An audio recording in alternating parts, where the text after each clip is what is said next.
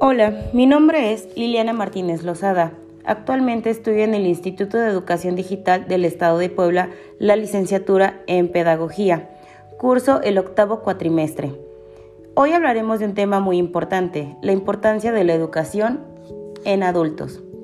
El aprendizaje y la educación de adultos es un componente básico del derecho a la educación y el aprendizaje a lo largo de toda la vida.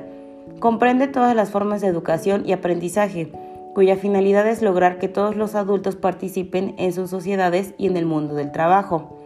Designa el conjunto de todos los procesos educativos formales, no formales e informales, gracias a los cuales personas consideradas adultas por la sociedad a la que pertenecen desarrollan y enriquecen sus capacidades para la vida y el trabajo, tanto en provecho propio como en el de sus comunidades, organizaciones y sociedades.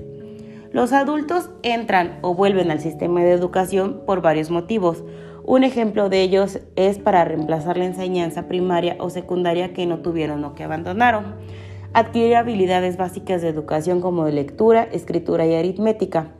Adquirir formación y conocimientos profesionales con miras a adaptarse a las nuevas condiciones del mercado de trabajo o para cambiar de carrera o el desarrollo profesional permanente seguir aprendiendo como parte del desarrollo personal o por placer, participar plenamente en la vida social y en los procesos democráticos.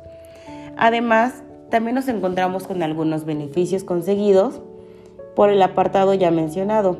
Uno de ellos son gozar de otros derechos humanos, como por ejemplo el derecho al trabajo, a la salud y participar en la vida cultural y asuntos públicos, capacitar a los adultos económico y socialmente marginados a entender cuestionar y transformar mediante la conciencia crítica los motivos de su marginación, incluido el salirse ellos mismos de la pobreza, desarrollar las habilidades y los conocimientos necesarios para participar en sociedad y facilitar la ciudadanía activa.